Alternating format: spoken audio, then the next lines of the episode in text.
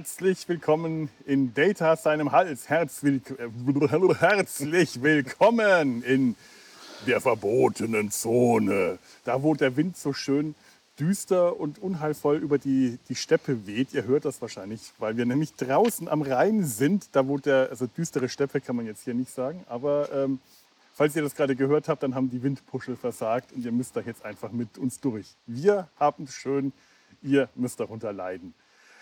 Ich begrüße zum fünften Mal Planet der Affen Besprechung äh, zwei Stimmen. Die eine, die äh, kennt ihr schon, das ist äh, der pazifistische Schimpanse, äh, äh, der, der Tobi. Ja, Tag. Und der Gelehrte, neu dazu in unserer Runde, der Orang-Utan, der weiße Gelehrte, Professor, Herr Michael ist da. Ich wollte gerade sagen, ein Orang-Utan, das passt in dem. Fall. Und damit habe ich die Arschkarte gezogen. Und damit bin ich der kriegstreibende General Felo. Seines. Zeichens kriegstreibender, brutaler Gorilla. Er will immer nur reiten. Mann, Mann, Mann. Ich will reiten Und Waffen. und, und Waffen und Sachen tot machen. So, so bin ich. Ja, der fünfte Teil, die fünfte Besprechung. Das heißt, wir sind jetzt, es hat schon eine Weile gedauert, denn es ist wieder, wieder eine Weile her, seit wir das letzte Mal darüber geredet haben, beim fünften Film der alten Planet der Ra- äh, Affenreihe angekommen. Das heißt, wir haben die Kino, was ist denn eine äh, Quint Quintologie? Quintologie? Ist das so, ja? Klingt super. die haben wir damit dann äh, voll. Die Schlacht um den Planet der Affen. ähm, Battle for the Planet of the Apes aus dem Jahr 1973. Fantastischer Jahrgang. Kommen nur gute Sachen her. 93 Minuten lang. Regie J. Lee Thompson. Drehbuch John W. Carrington. Ähm, zu den Darstellern kommen wir. Soll ich den so? Brauchen wir die Darsteller? Roddy McDowell, mehr muss man doch eigentlich nicht wissen. Eigentlich nicht. ne? Wer ist denn Roddy McDowell? Hat er da schon mal mitgespielt? Muss man den kennen? Oh mein Gott. Roddy McDowell ist, dieser, ist, ist, der, äh, ist der, der sarkastische, schwule Schriftsteller aus Das Böse unter der Sonne. Ach. Hm. Der Agatha Christie-Film mit Ustinov als Hercule Poirot. Das war, damit war, äh, war Roddy McDowell in unserer Kindheit doppelt stark vertreten. Wahrscheinlich wussten wir es nicht, weil wir ihn in der Affenmaske aus dem ersten Planet der Affen-Film damals, wir Kinder, nicht, Nicht erkannt, erkannt haben. Aber beide Filme dürften wir ungefähr gleich oft gesehen haben.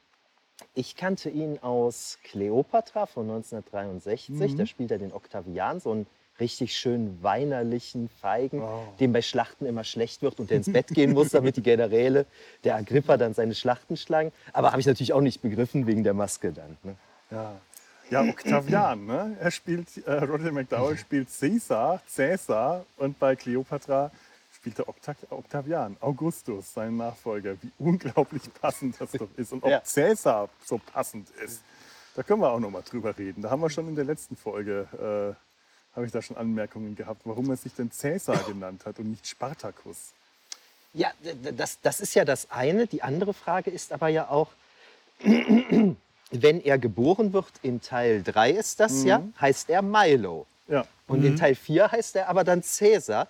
Das heißt, der äh, Zirkusbesitzer muss ihn wahrscheinlich umbenannt haben. Oder Nein. wusste vielleicht Nein, gar nein, nein, er hat sich selber den Namen gegeben. Es ist ja so, dass er im vierten Teil äh, vom Zirkusbesitzer getrennt wird, sich Ja. versteckt unter den Sklavenaffen, unter den nicht sprechenden Affen und dann dem Gouverneur zugeteilt wird. Und der Ja. Gouverneur nimmt ihn dann als äh, Hausaffen und nach einem alten Brauch, den seine Frau und seine Mutter eingeführt hat, dürfen die Hausaffen sich selbst einen Namen wählen. Er gibt ihm ein Lexikon mit berühmten Persönlichkeiten und äh, Milo in dem, äh, in dem Moment noch blättert so lange rum, bis er auf den Namen Cäsar äh, stößt und da deutet er dann drauf. Ich habe gedacht, der Zirkusbesitzer hat Nee. ihn vorher schon als Cäsar angesprochen. Oder? Und er sucht sich quasi seinen eigenen Namen wieder raus. Oder war das so? Müssen wir mal für die das- Kommentare noch mal nachgucken. Es gibt bestimmt jemanden, der die Filme gesehen hat. wir nicht. Ich, glaube, ich glaube, du hast recht. Ja, das, das Ich glaube nämlich, du hast das sein, gesagt im letzten Podcast, den ich erst vor ein paar Tagen gehört habe. Okay, okay, und du dann- vor langer Zeit Ja. Okay, dann haben wir jemanden gefunden, der die Filme gesehen hat. Das war dann Und der die Podcasts hört. ich. Nee, aber lass uns das nochmal nachgucken. Das können wir ja dann in den äh, Kommentaren nochmal ergänzen. Ja, aber es kann durchaus sein, dass, das, äh, dass du da recht hast. Ich hatte jetzt wirklich gedacht, er hätte sich den Namen Cäsar ausgesucht, weil er äh, rudimentäre historische Kenntnisse hat.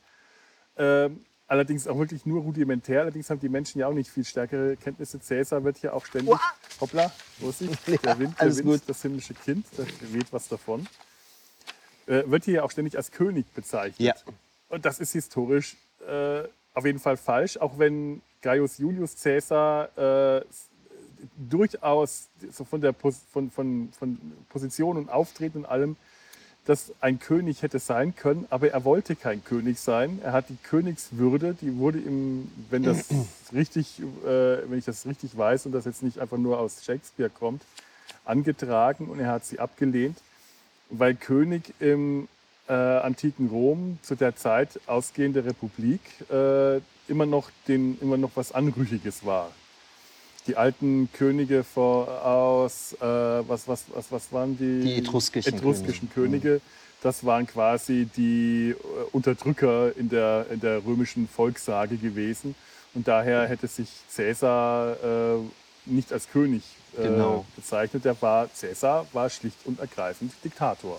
Genau. War nicht auch Tyrann eigentlich ein, eine Bezeichnung, ein Titel, was damals noch eine andere Bedeutung hatte als heute? Ähm, Oder? Tyrann ist ja einfach ein nicht legitimer Herrscher. Und ähm, heute hat das ja eine eindeutig negative äh, Konnotation. Aber in der Antike gibt es durchaus auch gute Tyrannen. Also Tyrannen, die gut in Erinnerung geblieben, also als gute Herrscher in Erinnerung geblieben sind. So. Und da ist der Tyrann nicht zwingend negativ, das ist erst in späterer Zeit gekommen. Also der Tyrann heißt einfach nur, du bist illegitim irgendwie an der Macht. Der Diktator dagegen, der wird, äh, zumindest in Rom war das so, vom Senat ernannt und eingesetzt. Für sechs äh, Monate. Für sechs Monate, Genau. Ein Diktator ist ein ganz normales Amt. Ist halt nur nicht vorgesehen, dass du nicht von diesem Amt zurücktrittst. Ja, ich glaube, das war bei Caesar Das war, das dann war bei Caesar dann anders. Ne, genau. Diktatur auf Lebenszeit. Genau. Und äh, die Kaiser, die späteren, ich glaube, die haben sich auch nie wirklich Kaiser genannt. Imperator war ja eigentlich auch nicht erstmal Kaiser, sondern ein, wenn du ein Imperium inne hattest, dann war das ursprünglich, äh, soweit ich das weiß, eine Militär, Genau. äh, Amts, also Militärmacht. Genau. Dass deine Truppen dich zum Imperator haben ausrufen lassen. Das heißt, du warst einfach nur höchster General Befehlshaber, oder sowas. genau. Ja, Und das. Imperium war einfach das Gebiet, in dem du als Befehlshaber operieren solltest. Mhm. Sagen wir mal, du solltest Krieg gegen Ägypten führen, dann war Ägypten dein Imperium sozusagen. Ah, Ja. okay. Dein Einsatzgebiet. Und dass, äh, der, dass der Name Kaiser, der, dass der von Cäsar kommt, ist, äh, ist, ist bekannt. Aber eigentlich ist das ja, eigentlich ist es falsch, denn Cäsar war nicht der Titel, äh, von, auf den sich das Wort Kaiser ja äh, irgendwie bezieht, sondern Cäsar war der Name. Ja. Augustus war der Titel, den sich dann später Octavian als äh, Gaius Julius Caesar Octavianus Ja. Augustus, also die haben ja, die haben gerne dieses Gaius Julius Caesar haben alle übernommen. Das war quasi alle römischen Kaiser haben das in ihren Namen übernommen quasi als Legitimation. Äh, Augustus war der erste, der sich Augustus genannt hat und das war eigentlich der Titel. Das hieß eigentlich nichts weiter als Erhabener. Der Erhabene, ja. Und eigentlich hätten statt äh, Kaiser sich das Wort August durchsetzen müssen. Das heißt, Ja. äh, Ja, Kaiser Karl der Große wäre August Karl der Große und so gewesen. Ja, genau. Ähm, und Octavian hat ja den Namen übernommen, weil er von Caesar adoptiert worden ist. Und äh, darum hieß er dann eben Gaius Julius Caesar Octavianus. So hat er sich selber aber nie genannt. Ne? Das ist, äh, ich glaube, Cicero hat ihn mal so genannt. Also das wäre von der rechtmäßigen Namensgebung her, ist das eigentlich die richtige Form. Er selber hat sich auf Inschriften oder so nie so benannt. Und da die ersten beiden halt so hießen, ne, ist das Cäsar dann geblieben. Das Gaius Julius, das haben manche anderen dann, dann das wurde bei, äh, bei anderen Kaisern durch andere Namen ersetzt. Aber das Cäsar und das Augustus, das blieb halt. Ne? Und das gab es nachher auch, wenn es zum Beispiel vier Kaiser gleichzeitig gab in der Tetrarchie. Dann gab es äh, zwei Leute, die Augustus waren und denen unterstanden zwei Leute, die Cäsar waren und so. Und äh, ja, und die sind, die sind geblieben. Ne? Ja, ja, das, die, die hatten quasi ihren, ja, man hätte es vielleicht mit Truchsess vergleichen können, ihren, äh, ihren Statthalter, ihren Cäsar. Genau, genau. So als war das nochmal? Ich habe das neulich Das war, gehört. ähm, äh, warte mal, Diokletian, der das eingeführt hat, hat von 284 bis 305 regiert. Mhm. Und äh, Konstantin der Große, der hat das dann kaputt gemacht. Naja, der, hat, der hat sich dann wieder zum Alleinherrscher. ja, Konstantin, die konstantinische Schenkung fällt mir bei dem Genau, nur ein, aber genau. kaputt gemacht ist auch gut. Genau. Glaub, Aber er- ähm, was wir damit jetzt indirekt angesprochen haben, um mal die Kurve zum Film zu kriegen, es gibt manchmal Namen, die zu Titel werden können. Mhm. Das, das ist übrigens auch bei den Kelten in der Diskussion. Da heißt nämlich ständig, der keltische Anführer heißt ständig Brennus. Dadurch ist auch irgendjemand mal auf die Idee gekommen, es ist vielleicht gar kein Name, es ist ein Titel. ne? Und äh, das wird uns gleich auch noch mal begegnen. Eine Figur, deren Name vielleicht ein Titel ist oder, so. Ah, interessant. oder zumindest ein dynastischer Name. Ah, ja. oh ja, ja, ja, tatsächlich. Ja, ich bin, ich bin gespannt, auf was du da kommst. Ich habe eine Vermutung. Ähm, ich will gerade mal kurz, bevor wir zu dem Film kommen, einen kurzen, äh, äh, einfach mal, mal kurz aufzählen. Wir werden später noch mal genauer auf die früheren Filme kommen. Wir wollen noch mal so ein bisschen einen Rückblick auf die äh, ersten vier und so diese ganzen Fünfteiler äh, treffen, wie so uns, unser Urteil ist, aber einfach, dass wir es so einordnen können. Ähm, 1968 war Planet der Affen mit Charlton Heston. Ähm, 1970 kam Beyond the Planet of the Apes, Rückkehr zum Planet der Affen. 1971 Escape from, Flucht vom Planet der Affen. 1972 Conquest, Eroberung vom Planet der Affen. Und 1973 sind wir jetzt hier beim großen Finale, die Schlacht um den Planet der Affen. Und was dann später kam, dann kamen noch TV-Serien, eine Zeichentricks, eine TV-Serie, eine Zeichentrickserie, dann kam Tim Burton, dann kam der ganze Reboot und nächstes Jahr, 2024, soll Kinder Kingdom of the Planet of the Apes kommen. Ah, Ja. Ob wir dann allerdings schon so weit sind, dass wir über ihn reden in dem Tempo nicht. Obwohl, wir können uns das ja mal vornehmen. Wenn wir drüber sprechen, ist es auch ein Klassiker. Ich bezweifle es. Weißt was, Michael, du wolltest den Inhalt äh, von Battle machen, dann erzähl uns doch mal, was da passiert. Ja, genau. Ähm, wir beginnen den Film im Jahr 2670. Da sehen wir einen Orang-Utan. Das ist der sogenannte Gesetzgeber. Den kannten wir vorher, glaube ich, nur als Statue irgendwie. Jetzt äh, steht er da als richtige Figur, der rückblickend dann von den Ereignissen berichtet, die wir im Film präsentiert bekommen. Also wir befinden uns 600 Jahre nach der eigentlichen Filmhandlung, die dementsprechend irgendwo im 21. Jahrhundert anzusiedeln ist. Äh, etwas überraschend fand ich, dass der Beginn so religiös aufgeladen ist. Ne? Da sagen die sowas von In the beginning, God created beast and man und beide sollten in Freundschaft leben.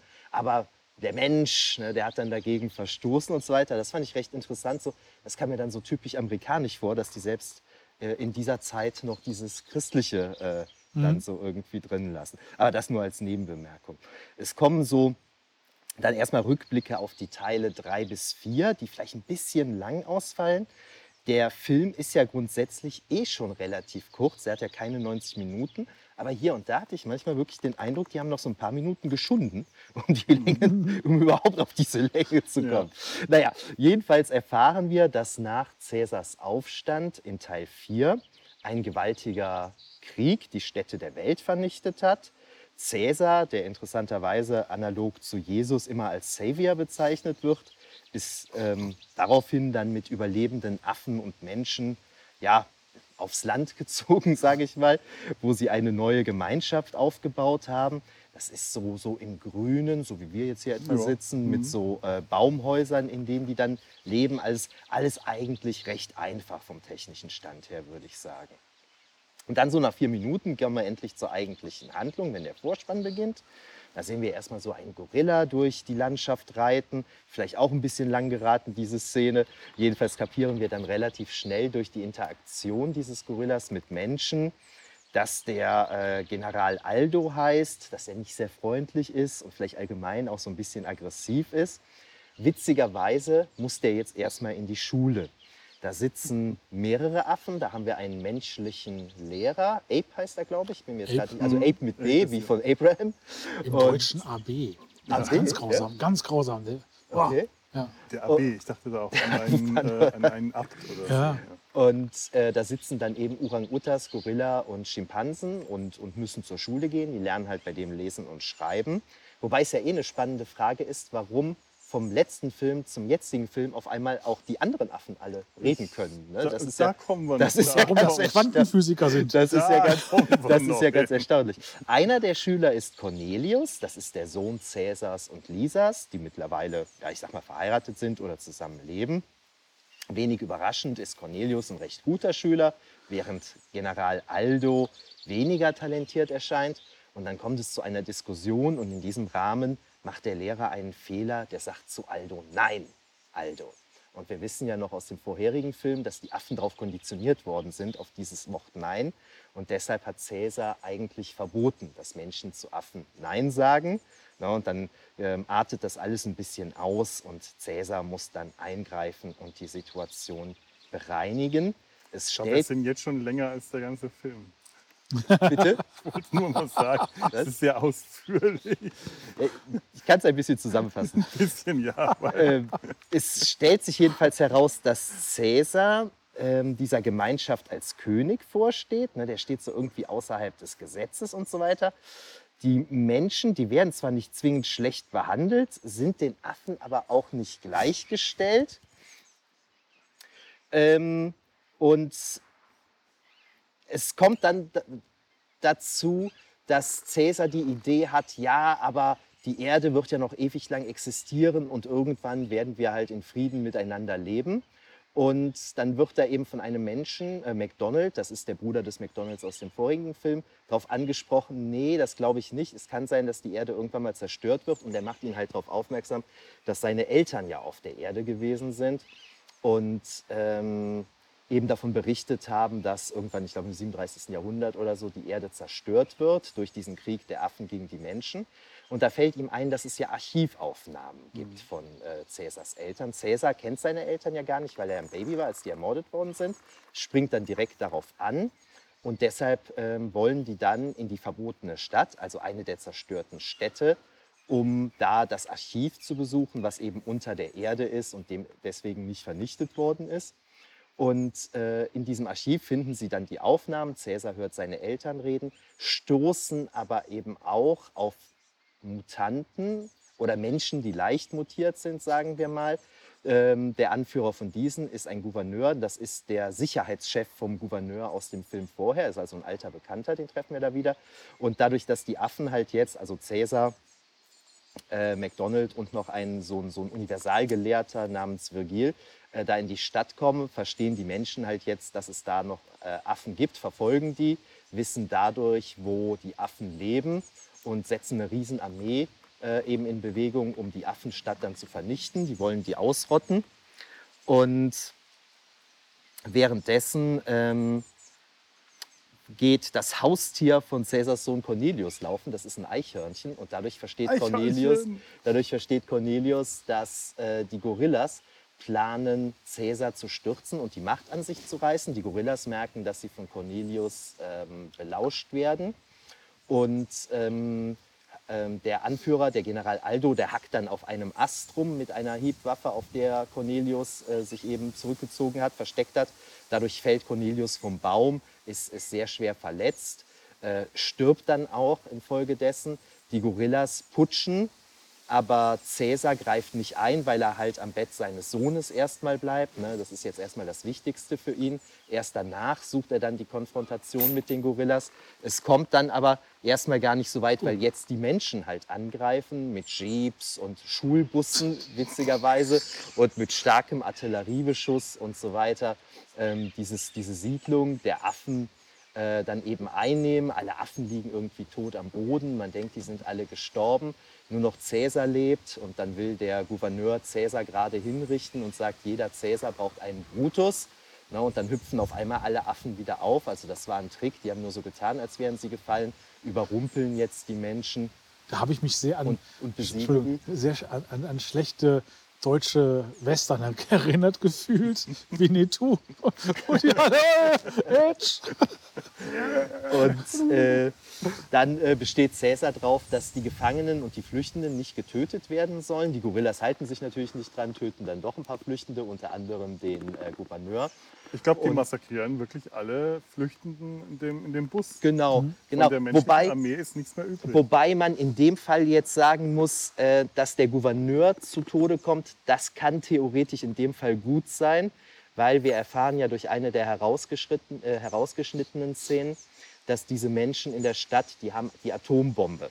da, Und der wollt, da wollte ich nachher auch noch mal äh, äh, alles drauf hin. Dann kommen wir das, nachher Da, da drauf, kommen wir ja. noch drauf hin, weil Okay. genau das Und, war ein ähm, Gedanke, den ich auch äh, Jedenfalls ähm, kommt, äh, versteht Cäsar dann, dass General Aldo den Tod seines Sohnes verschuldet hat. Und es kommt zum Konflikt. Die beiden klettern auf einen Baum, bekämpfen sich. Aldo geht mit einem Schwert auf Cäsar zu, ähm, kommt dann aber in diesem Gerangelfelder vom Baum und stirbt halt eben. Und er wird vorher schon so ausgestoßen, weil es ist ein ganz großes Thema in diesem Film, ist die Kain- und Abel-Story quasi. Das ist so ein zentrales Motiv.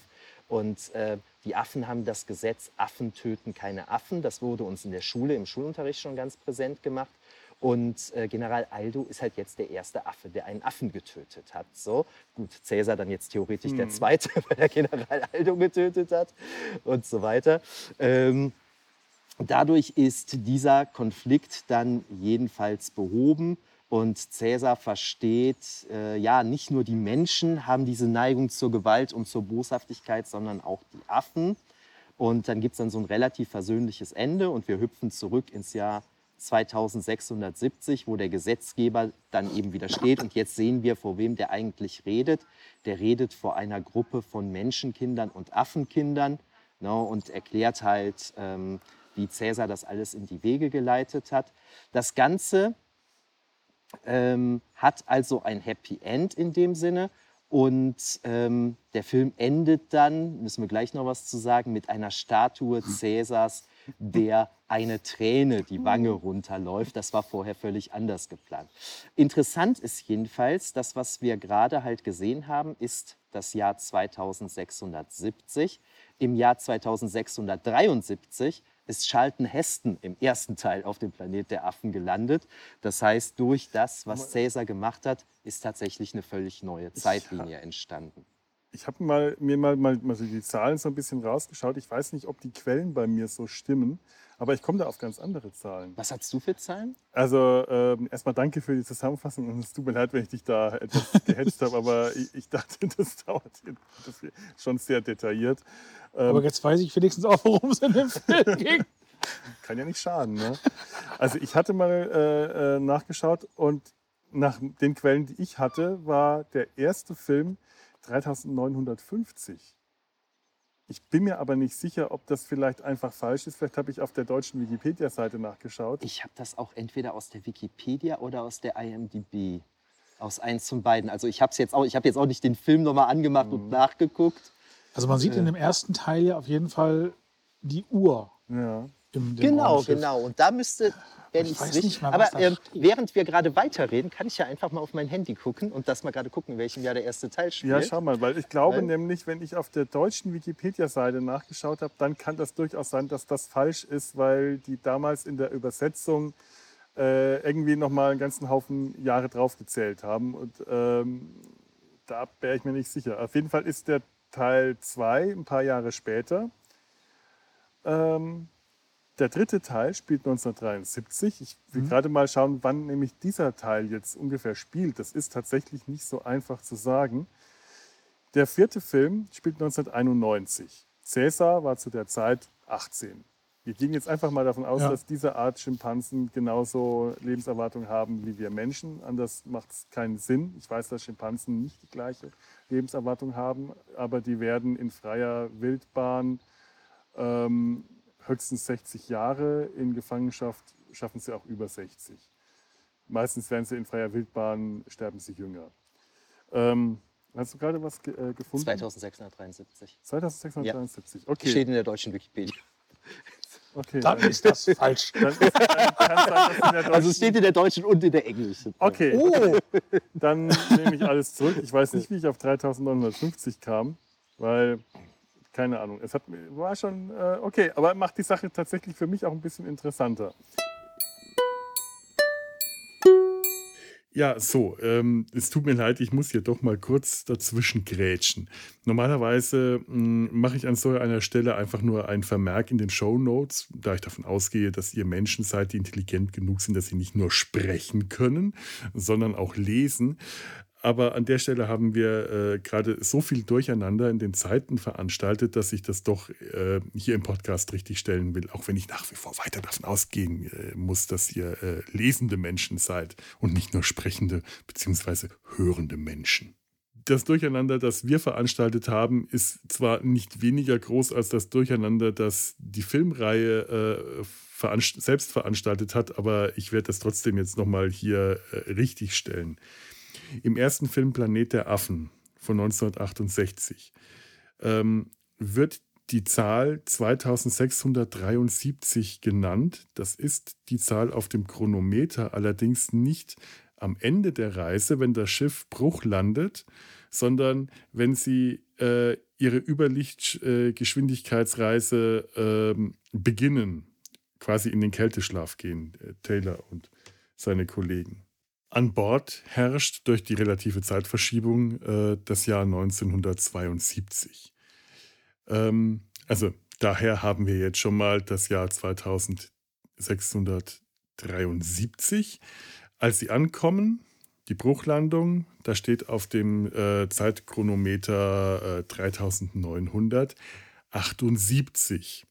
Ja, so, im zweiten Film kommt das zweite Raumschiff an, das nach diesem Schiff gelandet ist, landet aber eigentlich ähm, knapp 20 Jahre vor ihnen, nämlich im Jahr 3000, ähm, was habe ich mir aufgeschrieben? 955. Während die deutsche Synchro daraus 4955 macht. Wo das Jahr 3950, das ich äh, irrigerweise notiert hatte, kommt, weiß ich tatsächlich nicht mehr. Ich finde die Quelle nicht mehr. Auch im, äh, in den, in, im, im dritten Teil Flucht vom Planet der Affen, als äh, Cornelius die Geschichte wiedergibt, bleibt das bei 3955, also das Ende der Erde, und in der deutschen Synchro nach wie vor 4955. Ja, so. Jetzt stehe ich vor dem Dilemma, schneide ich jetzt den ganzen Quatsch, den wir gesagt haben, mühsam, müh, mühsam raus, denn wir haben aus diesen Zeiten ja auch Schlussfolgerungen gezogen. Nein, das mache ich nicht.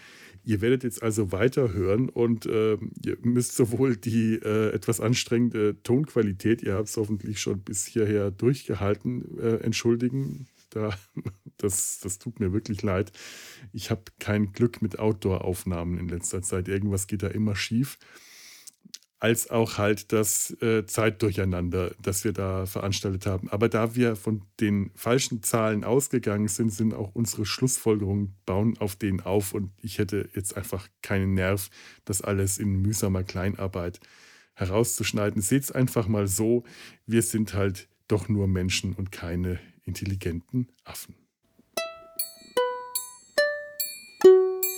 Ähm, 1991, wie gesagt, ist Caesar 18. Da war der Aufstand. Da hat er die Affen zur Rebellion geführt. Ein 18-jähriger Hitzkopf.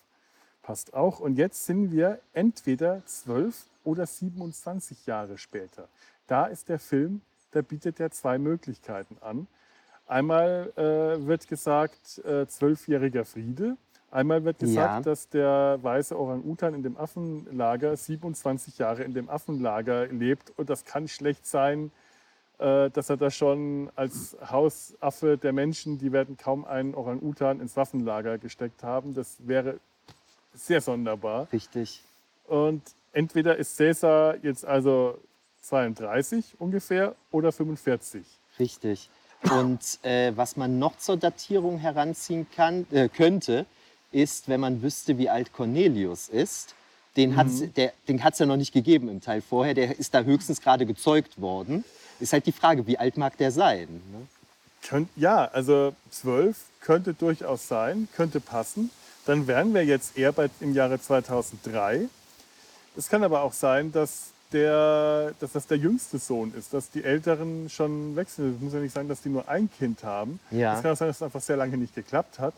Ähm, aber ich finde auch, ähm, Cäsar, mh, wenn ich mal so in unsere Runde schaue, der müsste so in unserem Alter sein und ich sehe da hier sehr viel Grau in den Bärten, um mal, äh, wer war es, äh, Seven of Nine oder äh, Diana Troy in Picard zu zitieren. Cäsar wirkt eigentlich zu jung für äh, Mitte 40. Kann sein, also Ja. da, da hätte ich ein paar graue Strähnen in seinem Bart schon Ja. äh, gerne gesehen. Während die Statue, die zeigt ja tatsächlich einen alten Cäsar, Ja. ne? so mit Bart so irgendwie. Ja. So Ja, richtig also auf so, jeden ne? Fall wirkt er sehr viel älter, die Ja, Statue. ja, ja. Stimmt. Stimmt. Nee, aber genau das, was du, äh, was, was du da äh, raus, äh, rausgearbeitet hast, Ja. das habe ich auch irgendwo, ich glaube in der IMDb oder so, war das als Filmfehler aufgelistet tatsächlich, Mhm. weil da irgendwie äh, irgendjemand äh, dieselbe Rechnung gemacht hat und zu demselben Ergebnis gekommen ist. Das widerspricht sich. Das widerspricht sich vor allem, es ist Ja. alles so ungereimt. Die Affen, wie du gesagt hast, die können jetzt alle sprechen Und le lernen lesen, schreiben. und lernen nicht nur lesen und schreiben, sondern die Orang-Utans sind Gelehrte. Okay, Orang-Utans sind vielleicht einfach ähm, viel intelligenter als alle anderen, was äh, ziemlicher Quatsch ist, weil es äh, also in der Realität sind Menschenaffen äh, sehr viel intelligenter als früher angenommen. Aber es ist nicht so, dass äh, Gorillas dümmer als Orang-Utans sind, weil sie Gorillas sind. Und Orang-Utans sind äh, intelligenter, weil sie Orang-Utans sind. Aber in dieser Filmwelt ist diese Logik halt da. Aber es würde trotzdem bedeuten, dass diese Orang-Utans, sagen wir mal, es ist 2003, in dieser kurzen Zeit sich zu Universalgelehrten von Leuten, die noch nicht mal sprechen konnten, von Leuten, also von ähm, Affen, die noch nicht mal sprechen konnten, die das Wort Nein nicht konnten, zu äh, äh, äh, äh, Gelehrten, die. Na, ist ein Tier in dich geflogen? Nee, das ist ein, ein Pollen-Dingsbums. Ah, Was über deinem Kopf immer. ja, ja, ich Das, weiß, was dich ich- immer leicht streichelt. Ich werde hier auch ständig von diesem Baum angegriffen über mir. Ich, war- ich war ja diese psychologische ähm, Quantenphysik-Diskussion am Anfang zwischen den beiden Orang-Utan und dem Schimpansen.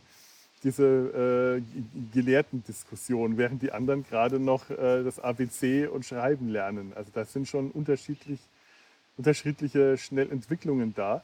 Aber dann ist da Virgil, den ich jetzt auch eher jung einschätzen würde, Ja. wahrscheinlich auch so 18, 20. Ja. Und der Ja. sagt über Mandemus, den Orang-Utan in dem Waffenlager, er war mein Lehrer, als ich ein Junge war. Ja. Das sagt er im Englischen. Im Deutschen sagt er nur, er war mein Lehrer, ich habe ihn sehr verehrt. Weil man sich dann nämlich auch schon überlegt hat, Moment, dieser, Mandem, dieser Virgil war ein Junge und hat von äh, Mandemus gelernt. Äh, Das, macht auch, das passt auch irgendwie hinten und vorne Mhm. nicht so Ja.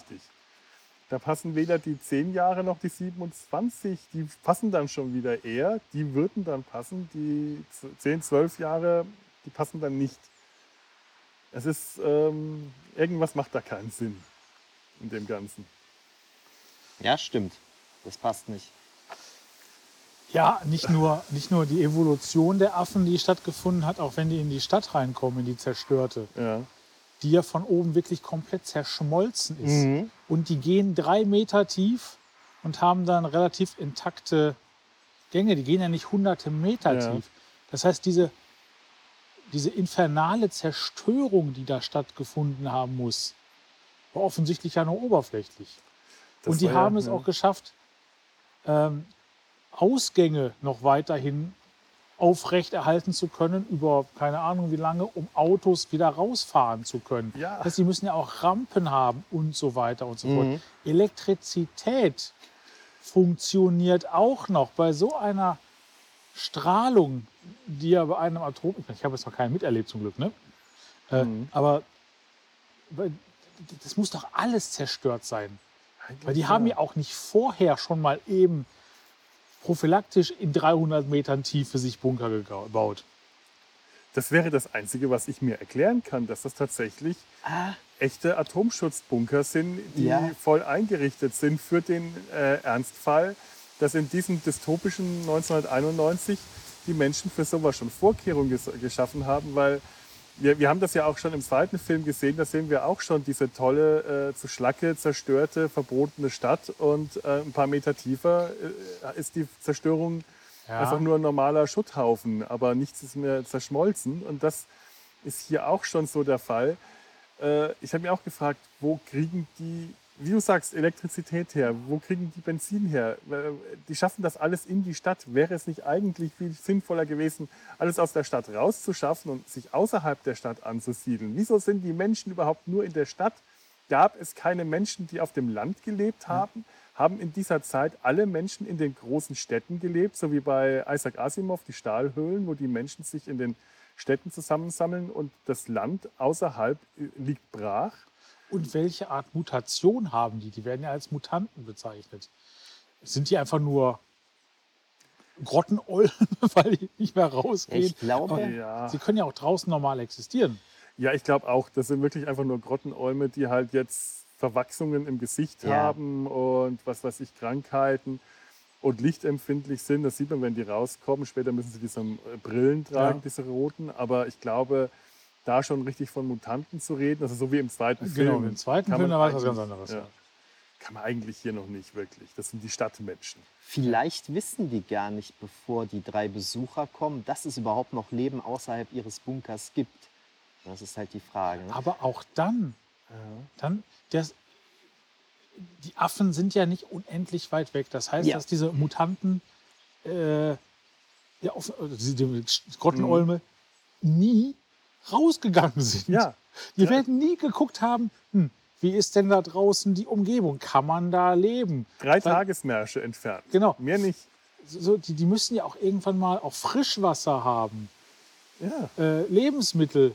Irgendwann sind die Konservendosen alle. Da gibt es keine Ravioli mehr. Dann ist das Festival-Feeling vorbei.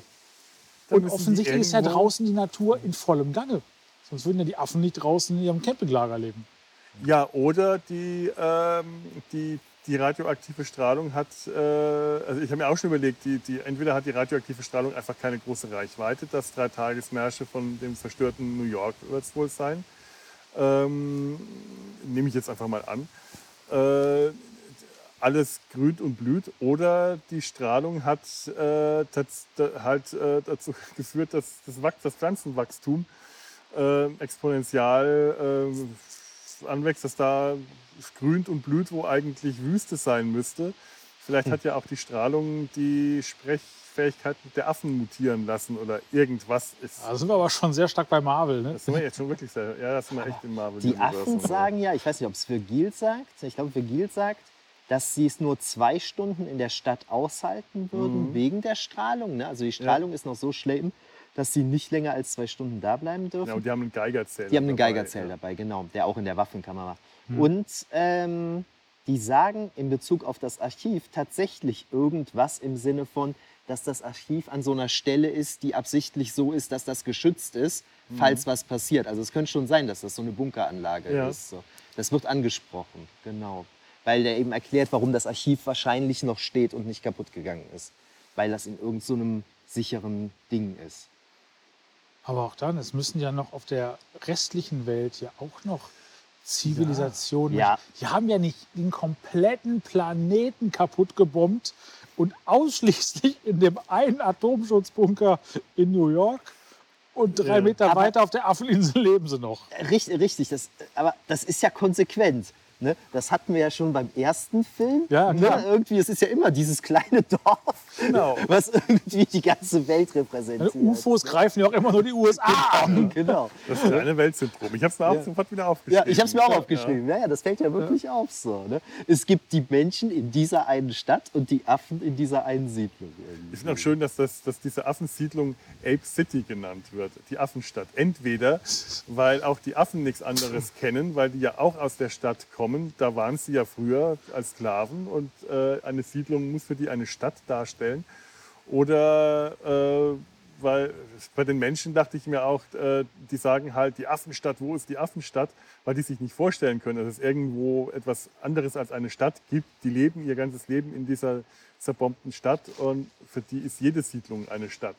Dass das halt so ein mehr oder weniger so ein La Zeltlager ist mit so ein Mhm. paar Holzbaracken und Baumhäusern. Das wirkt, das wirkt tatsächlich, also es hat mich aus mehr als einem Grund an Mesh erinnert. Ja. Einfach weil die Gegend auch schon wieder so vertraut aussieht.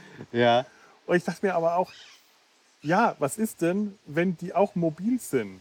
Das wirkt jetzt so, als ob man doch relativ schnell weiterziehen könnte und dann woanders einfach neue Häuser auftaucht, weil ich dachte mir, vielleicht mussten die sich ja am Anfang wirklich erstmal gegen marodierende Menschentruppen wehren und einfach so weit wegziehen von der Stadt, dass sie vor den Menschen sicher sein konnten. Äh, in dem Fall wäre allerdings bei einem Angriff der Menschen am Ende äh, die, die Flucht die sinnvollere äh, Verteidigung gewesen, als kleine Barrikaden aus, aus, aus Sperrholz und Ja. Weidenkörbchen und so Ja. zu bauen. Ja. Ja, ja. Naja, Ähm, aus der Story heraus ist das tatsächlich alles so ein bisschen äh, schwer zu erklären. Äh, aus Sicht der Drehbuchautoren, das war ja ein, ein Ehepaar, was das übernommen hatte, nachdem der Drehbuchautor der Teile 2, 3 und 4 äh, zu krank geworden war, um das fertig zu machen. Äh, da wollte man bewusst so einen Garten-Eden-Effekt haben ne, weil der Teil vorher, der galt halt als zu düster, zu brutal und es gehen keine Kinder ins Kino. Und deshalb war das so, so beabsichtigt, jetzt so einen Garten Eden zu haben, was eben auch damit zusammenpasst, dass sie dieses Kain und Abel-Bild da so zentral eingebaut haben. Ne, aber aus der Story selbst heraus, ja, erklärt sich das nicht. nee, nicht wirklich. Nee. Ah, schau mal, ähm, ich, ich, ich hatte gerade noch äh, ähm, was im Kopf. Jetzt habe ich es jetzt hab vergessen. Ähm, Mist. Ja, die, bleibt man noch mal bei dem, wie viel Zeit ist vergangen und was, was ist alles in der Zeit passiert. Da müssen ja die Atomkriege stattgefunden haben. Wir sehen eigentlich alles Mögliche offscreen. Dieser ganze Film wirkt eher so ein bisschen wie eine Episode. Also der, äh, der Titel des Films ist richtig, die Schlacht um den Planet der Affen, auch wenn Planet ein bisschen hochgegriffen ist, aber mehr als eine Schlacht ist es nicht. Es ist nicht der Krieg um den Planet der Ja. Affen. Schlacht ist auch ein bisschen übertrieben, Schlacht ne? wenn irgendwie zehn Leute sich Ja. Naja, Gott, also da wird schon geschossen und bombardiert. Und Ja, aber das diese sind ja nicht vielen- viele Leute. Ja, aber diese, äh, diese Häuser, die da explodieren, ist alles ein Haus gewesen, aber sie haben es aus verschiedenen Winkeln äh, gefilmt, aber mehrfach in, äh, in den Film geschnitten. Also bevor ich das nachgelesen habe, habe ich das auch nicht Hab ich gemerkt. auch nicht gemerkt. Da war eine Menge Explosionen und Geballer und da war was los. Es war nur als Schlacht alles nicht so richtig spektakulär. Diese Armee, die da anrückt, das wirkte wie Mad Max im Schritttempo. Ja. Ja, Ja, auf jeden Fall. Auf jeden Fall. Das weiß ich noch, als ich den Film zum ersten Mal in den 90ern gesehen habe, äh, war das so, das war der erste Film, spätestens an diesem Moment, als diese, diese Stadtmenschenarmee in den Jeeps und den, äh, dem, dem, dem, dem Schulbus und alles da so anrückt, diese zerlumpten Gestalten, äh, aber auch eigentlich, zerlumpt sind sie eigentlich gar nicht mehr. Die tragen schon so schwarze Klamotten mit Kapuzen, die sind nicht zerlumpt. Die, die Jeeps, die, die Fahrzeuge wirken halt schmutzig und runtergekommen. Aber die rollen da wirklich im Schritttempo an. Das ist dermaßen unspektakulär. Also, äh, ich Ja, die Karren dürften ja auch wahrscheinlich 20, 30 Jahre nicht gefahren sein. Mhm. Die hatten wahrscheinlich abgelaufene Führerscheine. Das heißt, die hätten gar nicht mehr fahren die dürfen. hatten keinen TÜV Die mehr. hatten keinen TÜV mehr. Also generell fand ich, wirkte der Film sehr auf Low Budget gemacht. Ja, äh, das zum einen durch das viele reingeschnittene ganz am Anfang. Das Aufwendige waren die äh, im Verhältnis zum ersten Teil eher günstig wirkenden Affenmasken, speziell Ja. in den Mundbereichen. Das Ja. war ja wirklich nur eine Gummimaske. Ansonsten gab es ja keine Science-Fiction-Elemente, die man irgendwie technologisch hoch darstellen musste. Äh, ein paar zerschmolzene Kulissen. Der Rest war, Die, die Kulissen hat man aber wahrscheinlich auch aus dem zweiten die hatte man vorher noch. behalten. Ansonsten, ja, Autos, noch nicht mal das Neue. ja. Also Äh, Ja, es ist schon und auch nur zwei quasi Orte. Obwohl zum Teil, also die, die, die Masken der Hauptaffen, die waren schon gut im Vergleich zu, was, also zu den Nebenaffen. Ja, Aber ja. zum Beispiel der Gesetzgeber, John, von John Huston gespielt, Ja. ganz direkt am Anfang und am Ende, ganz schlimm. Der hat, wenn der gesprochen hat, hat sich sein Mund überhaupt nicht richtig bewegt. Ja. Er konnte den Mund nicht schließen. Das scheint dem auch vollkommen, scheint auch allen wurscht gewesen zu sein. Wahrscheinlich wollte man John Huston auch nicht antun, den mehr als einmal in die Maske zu ste- äh, schicken und hat das alles nach Möglichkeit an einem Tag abgedreht. Das sah übel aus. Ja, Und dann war eine andere Szene, wo Cäsar die ganze Zeit den Mund bewegt, aber nichts sagt. Ich auch dachte so, hm? Ja, das ist, Ja, das ist dieses, dieses, diese Mimik von Cäsar, dieses Murmeln und Ja. äh, Schnuppern und den Mund bewegen, das ist ganz ungeschickt, wenn gleichzeitig, das war glaube ich im Archiv, Ja, als er die Aufnahmen war. seiner Eltern sieht, dann sagt er was, aber es klingt so dumpf. Es klang so Ja, dumpf, genau, es klang von auch Roddy dumpf McDowell, immer. dass Ja, ja, erstmal richtig. nicht sicher war, ob, wir jetzt gerade, ob er jetzt gerade die Aufnahme von seinem Vater hört und dazu die Lippen mitbewegt und Ja. quasi mitspricht. Die anderen schauen ihn auch so irritiert an, bis ich am Text erkannt habe, nee, der spricht gerade doch von sich selber, Ja. dass er bei seiner Geburt und so weiter, Mhm. ach, das ist er. Und dann spricht Virgil, man sieht ihn aber nicht so richtig, weil es so dunkel ist. Und Cäsar bewegt aber die Lippen weiter, murmelt eigentlich so vor sich hin. Und das wirkt total irritierend. Ja, genau. Und die Szene, die ich im Kopf habe, das ist am Ende, wo der Gouverneur denkt, er hätte Cäsar gefangen genommen. Mhm. Da schwingt er so seine Reden und Cäsar bewegt die ganze Zeit den Mund so. Das ist Ja. auch irritiert, weil ich dachte, aber wer, wer redet denn jetzt? aber äh, was mir jetzt erst auffällt, habe ich beim Gucken gar nicht drüber nachgedacht. Aber was du gerade sagtest im Archiv, da haben wir den Schauspieler ja quasi zweimal dann und seine Stimme natürlich auch zweimal, weil Mhm. Ja. er sieht sich ja selber dann, weil er ja genau. auch seinen Vater gespielt hat. Roddy ist, mir, ist mir beim Gucken gar nicht so bewusst geworden, wird mir gerade erst bewusst. Ja. Ja. Übrigens Cäsar, das fällt, da fällt mir jetzt gerade noch was äh, auf, da hatte ich auch schon dran gedacht, so ein bisschen Parallelen äh, zu Cäsar. Äh, Cäsar hat ja hier sein eigenes Triumphirat in dem Fall. Also der historische Cäsar hatte das Triumphirat mit äh, Crassus und Pompeius, zwei sehr erfolgreiche Generäle. Ich glaube, Crassus war auch der, der Spartacus besiegt hat, oder war das Pompeius? Nee, es war Crassus. Das war Crassus. Und Crassus war auch krass reich. Der war auch krass reich. Ja. so kann man sich den merken. Und äh, dieses Triumphirat ist dann später in die Brüche gegangen ähm, und Caesar hat im Bürgerkrieg gegen Pompeius gekämpft und ich glaube aber nicht direkt besiegt, sondern der wurde dann durch Verrat von Ptolemäus. die Ägypter haben dem den Kopf genau. abgeschnitten. Ich dachte mir, okay, unser Caesar hat sein Triumphirat, der geht mit Virgil und McDonald, zieht er in die verbotene Stadt. Wäre es nicht geiler gewesen, wenn stattdessen Aldo dabei gewesen wäre? Wenn das das Triumph, tatsächlich ein Triumphirat gewesen wäre, das dann zerbricht, denn Aldo und Caesar, die kämpfen später gegeneinander. Die, äh, Ja. da, die entzweien sich. Oder wenn man irgendwie in der Vorgeschichte erlebt hätte, dass Aldo und Caesar sich früher näher standen, dass die äh, eine gemeinsame Freundschaft oder eine gemeinsame Verbündung hatten und dass die sich äh, mit der Zeit entzweit haben. In das, das, das fand ich, hätte, hätte ich schön gefunden. Also es war nicht schade, weil es wahrscheinlich keinem Menschen außer mir aufgefallen ist und man nicht danach sucht, aber mir hätte es gefallen als kleine, Ja. kleine Andeutung. Ähm, was, wa- was ich mir gedacht habe, was so ein bisschen zu dem Kontext passt, ist, ähm, das ist mir jetzt auch nicht von selber aufgefallen, das habe ich auch entweder in der Wikipedia oder in der IMD gelesen, aber im dritten Teil, wenn Cornelius und seine Frau auf die Erde kommen, erzählen die ja von General Aldo, wie er den Aufstand der Affen gegen die Menschen Nicht von geführt hat. General Aldo, sondern von einem Affen namens Aldo. Oder von einem Affenaldo, Mhm. ja, ja, von einem Affenaldo.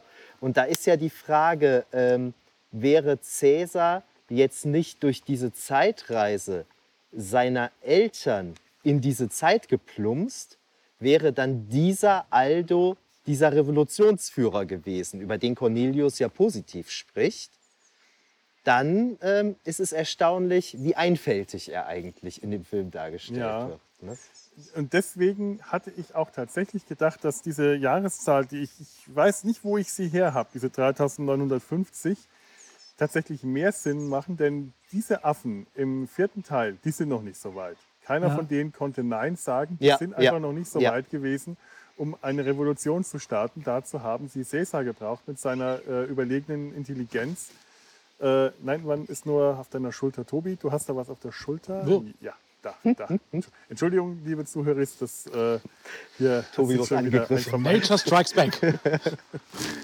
ähm, das hätte dann mehr Sinn gemacht, dass das Ganze tausend Jahre später passiert oder, oder, ein paar, oder 100 Jahre oder ein paar hundert Jahre, wenn die Affen tatsächlich durch Evolution so weit sind zu sprechen, dann wäre tausend Jahre auch durchaus nicht unbedingt äh, zu, zu hoch gegriffen. Und dann hätte das irgendein Aldo sein können. Dass hier der General Aldo heißt, ist glaube ich, einfach nur ein, ein, ein netter Gag, aber das kann nicht der gewesen sein. Vom Typ her nicht. Ne? Nee. Vom Typ her nicht. Es sei denn, durch Cäsar ist die Zeitlinie so geändert worden, dass der völlig anders sozialisiert ist als das in der anderen. Also Aldo. Ne? Kann so, so natürlich irgendwie auch so. sein. Ne?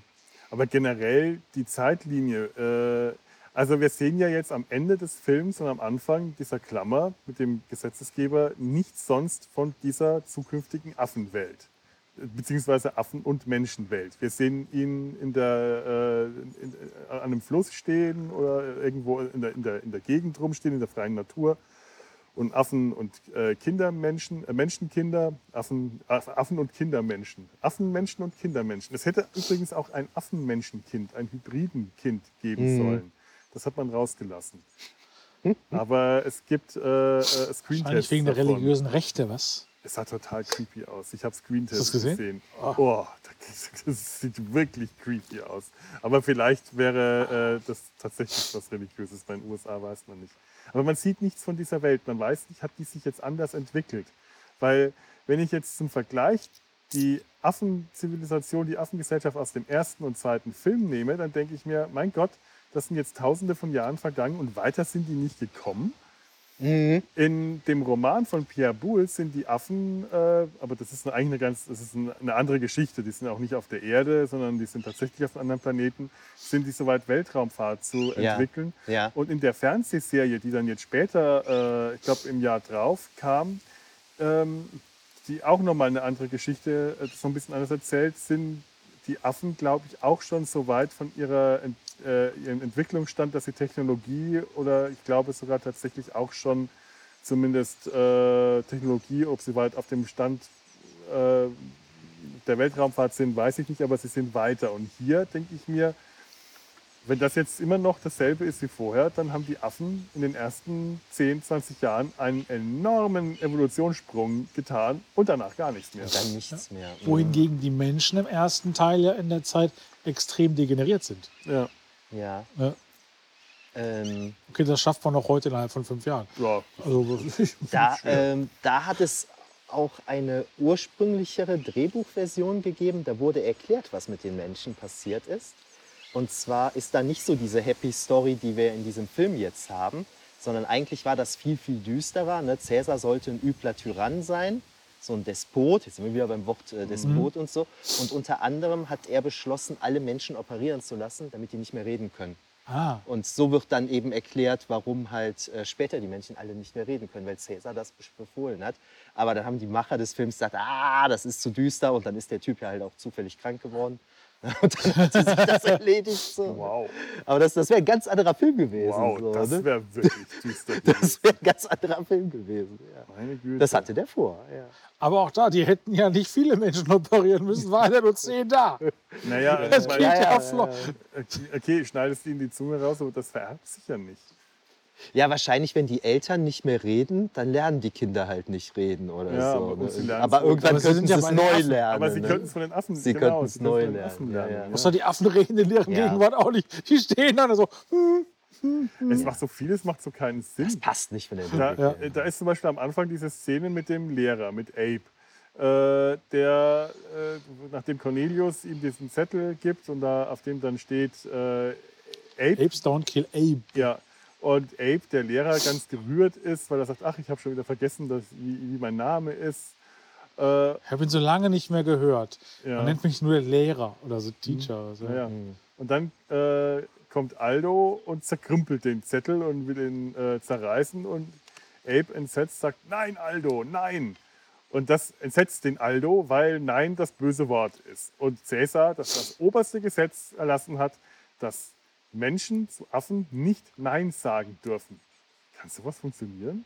Vor allem, äh, egal ob 12 oder 27 Jahre, kann Abe das wirklich vergessen haben in der Zeit? Ist das irgendwie so ein Gesetz, das sich so verschlissen hat, dass äh, das erst in so einem Moment plötzlich wieder äh, Nee, auftaucht? das muss Ape natürlich völlig bewusst sein. So, ne? Das- äh, aber wo du das gerade sagst hier, ja stimmt, diese Szene äh, Lehrer, der wird immer Lehrer genannt.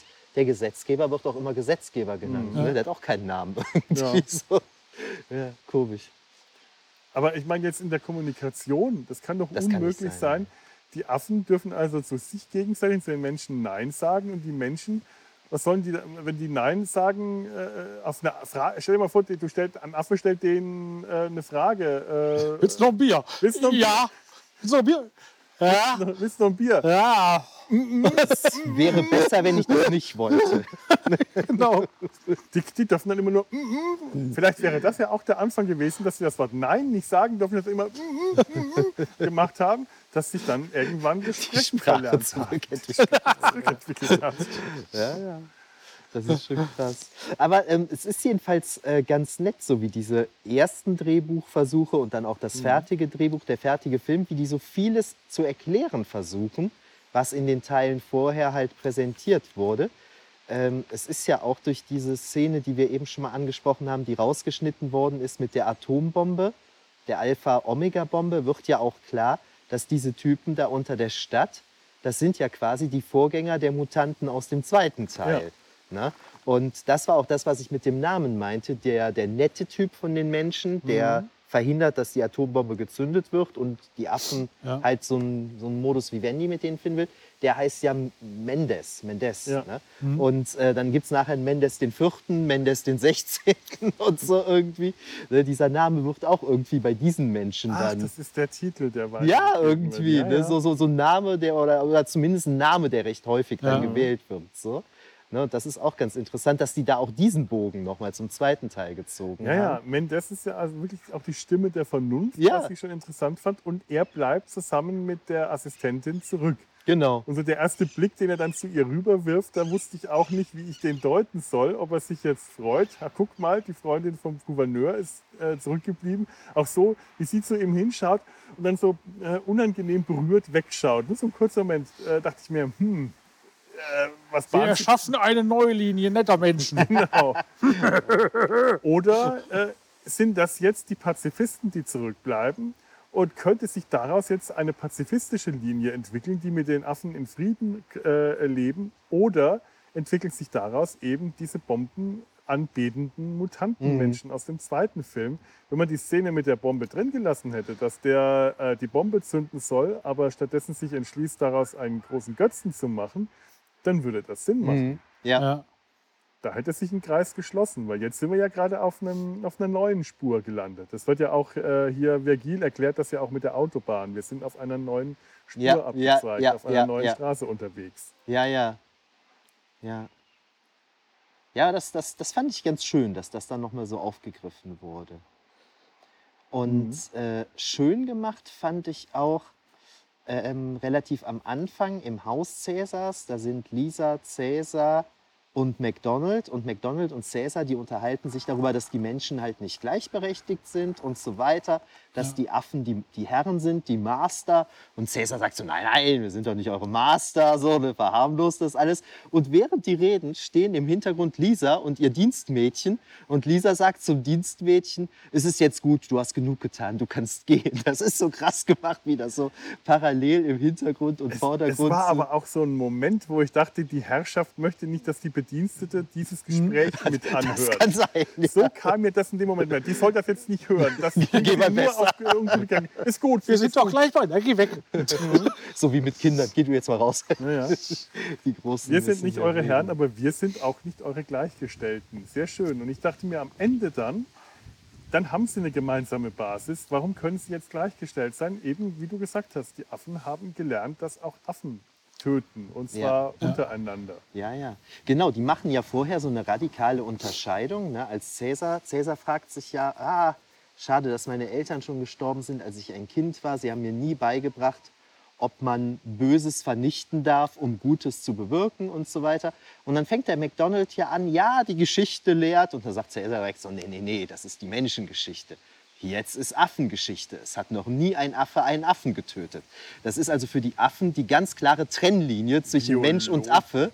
Wir haben noch nie einen Affen getötet. So. Biologisch ist das aber auch Natürlich, mehr als natürlich, fragwürdig. natürlich. Das kann ja jeder Zoologe natürlich. bestätigen, dass Affen durchaus andere Affen töten, wenn die in ihr Revier oder ihre Gruppe eindringen. Oder Schimpansen töten doch Und, auch zum Spaß. Ja, ja. Aus tatsächlich, das ist so. Mordlust. Ja. und da ist doch dann auch richtig schön gegen Ende, wenn diese Mutantenmenschen angreifen und danach dann dieser Konflikt ist zwischen Cäsar und Aldo, dann fragt ja einer der gefangenen Menschen den anderen, sag mal, was passiert hier? Und ich weiß gar nicht mehr, ob das der Lehrer ist oder McDonald oder so. Der sagt, äh, they, jo- they joined the human race. Na, also dadurch, dass jetzt Affen angefangen haben, Affen zu töten, die sind jetzt Menschen geworden. Ja. So, das ist auch, fand ich auch sehr schön gemacht. So. Fand ich auch toll. Ich fand auch diese Verfolgungsjagd in den Baum so toll. Ja. Wir haben jetzt hier zum allerersten Mal Affen gesehen, die auf Bäume klettern. Ja. Ähm, angefangen mit Cornelius. Das war auch kein Kind, soweit ich das äh, herausgefunden habe, sondern ähm, 20-jähriger Schauspieler und Stuntman, der nur sehr klein und zierlich war. Ja. Aber man, also wenn er diese, diese Szene selber gedreht hat, äh, äh, dann hat man auch sehr schön Cornelius da von Baum zu Baum, von Ast zu Ast schwingen sehen und turnen. Mhm. Also Ja. durchaus das, was ein Schimpanse auch kann. Bei den Orang-Utans hätte ich es auch gerne gesehen. Aber dass Aldo sehr unbeholfen in den Baum klettert, hat auch gepasst. Denn Gorillas klettern Ja. nicht in Bäume. Genau. Ja. Das Ja. sind Bodenaffen. Ja. Und diese Verfolgungsjagd, dass äh, Aldo in den Baum klettert, äh, das ist auch alles sehr düster. Affe töten, Kai. Affe tötet. Affe, wie war das? Ape killed Ape. Ape killed Ape. Das sagen sie alle so ja. äh, hypnotisch. Die ganzen Affen, die Ja. um ihn rumstehen. Und er steht da und ist verunsichert und hat schon richtig Panik in den Augen. Ich glaube, er weint sogar Ja, ja, ja. vor Scham und allem und flüchtet in den Baum. Das ist so eine langsame Verfolgung. Cäsar verfolgt, langsam, verfolgt ihn langsam. Langsam klettern die diesen verzweigten, grauen, großen Baum. Es ist ein großer, grauer Baum und das wirkt düster. Das hat schon was Albtraumhaftes. Und dieser recht kurze Kampf dann am Ende, wenn Aldo im letzten Moment mit dem Schwert auf ihn losgeht, quasi sich in die Ecke gedrängt fühlt und dann zum Angriff losgeht und Cäsar den Schwerthieb abwehrt und Aldo den Baum runterstürzt. Und da hat dann das zweite Mal nach dieser Geschichte ein Affe einen Affen getötet. Und Cäsar sagt dann auch, kann ein Mord dadurch gesühnt, durch einen zweiten Mord gesühnt werden. Ja. Ja. Also er hat auch verstanden, dass es nicht nur Aldo war, der getötet hat, Genau. dass er einen Affen getötet hat. Genau. Und auch Genau. der Zorn, der sich da widerspiegelt, hätte er ihn, äh, also hätte Cäsar Aldo im Affekt quasi angegriffen, angesprungen, an die Gurgel gegangen, dann wäre das wirklich, ich sag mal, Hass, der gerade durchbrennt. Ja. Aber das war ja wirklich mit sehr viel äh, Bedacht, dass Ja. der dem wirklich hinterher geht. Nicht nach Mhm. dem Motto, ich renne jetzt, ich hetze dich oder ich hetze dich schnell. Nein, ich gehe dir langsam hinterher, ich kriege dich. Und da war dieses langsame Tempo im Gegensatz zu dem Menschenangriff zu Mad Max im, im Schritttempo, Ja. war da das langsame Tempo toll. Das hat Ja. Eindruck gemacht. Also Ja. das hat mich richtig gepackt. Das wirkt ja auch viel gefährlicher. Ne? Ja, und Ja, das ja. war wirklich unerbittlich. Ja. Also, ja, also ich möchte jetzt nicht, dass einer langsam auf mich zugeht und ich schon jetzt weiß, okay, der bleibt auch nicht stehen, bis er mich äh, hat. Ja, vor allem, wenn es ein äh, Schimpanse ist, gegen den könnten wir uns nicht so ohne Ja. weiteres zu Wehr Ja. setzen, Ja. was die Körperkräfte angeht. Ein Gorilla sollte sich gegen einen Schimpansen wehren können. Äh, so ein ausgewachsener Gorilla sollte dem kräftemäßig überlegen sein. Aber hier ist ja nun auch so, Aldo sieht sich in der Defensive und er scheint dann auch erkannt zu haben, dass er im Unrecht ist. Ja. Äh, und Cäsar dürfte seine Wut einfach auch noch mit Adrenalin und allem, wenn Adrenalin auf Affen wirkt, ich weiß es nicht, aber bestimmt, bestimmt vermute ich jetzt mal, äh, auch noch mal zusätzliche Kräfte gegeben haben. Also äh, so, so vieles in diesem Film wenig beeindruckend war, äh, das fand ich dann wieder auf eine eher unterschwellige, stille Art wiederum sehr Ja, beeindruckend, auf diese jeden Stelle. Fall. Auf jeden Fall. Ansonsten ist es für mich eher so, ich weiß nicht, ob ihr zu dem Film noch so viel habt, weil ich habe sonst, ich habe jetzt zu dem Film selber tatsächlich, das meiste ist jetzt gerade alles nicht so wichtig. Doch, was ist mit den Nüssen für das Eichhörnchen? Cäsar hat seinem Sohn versprochen, er bringt Nüsse für das Eichhörnchen ja, mit. das ist doch irgendwie wie äh, Aschenputtel, Ja. oder? Aber hätte er die mal mitgebracht, wäre das Eichhörnchen nicht ausgebrochen, weil es dann keinen Hunger gehabt hätte. Und dann wäre der Junge nicht hinterhergeklettert und dann wäre der nicht gestorben und dann wäre alles anders gekommen. Ja, Diese das stimmt. Das stimmt. Mhm. Ah, ich muss mal aufstehen. Oh Gott. Ja, aber sonst habe ich jetzt nicht mehr so viel zum ersten, äh, zu diesem Film. Äh, wir kommen aber noch gleich zu, zu äh, so einer Art Rückblick auf die ganzen äh, fünf Filme. Wenn ihr noch was zu dem Film habt, möchte ich vielleicht, also wenn ihr nichts zu dem Film habt, Wir oder? haben doch noch was zu dem Film. Ja? Das tränende Auge. Das tränende Auge, genau, richtig, richtig.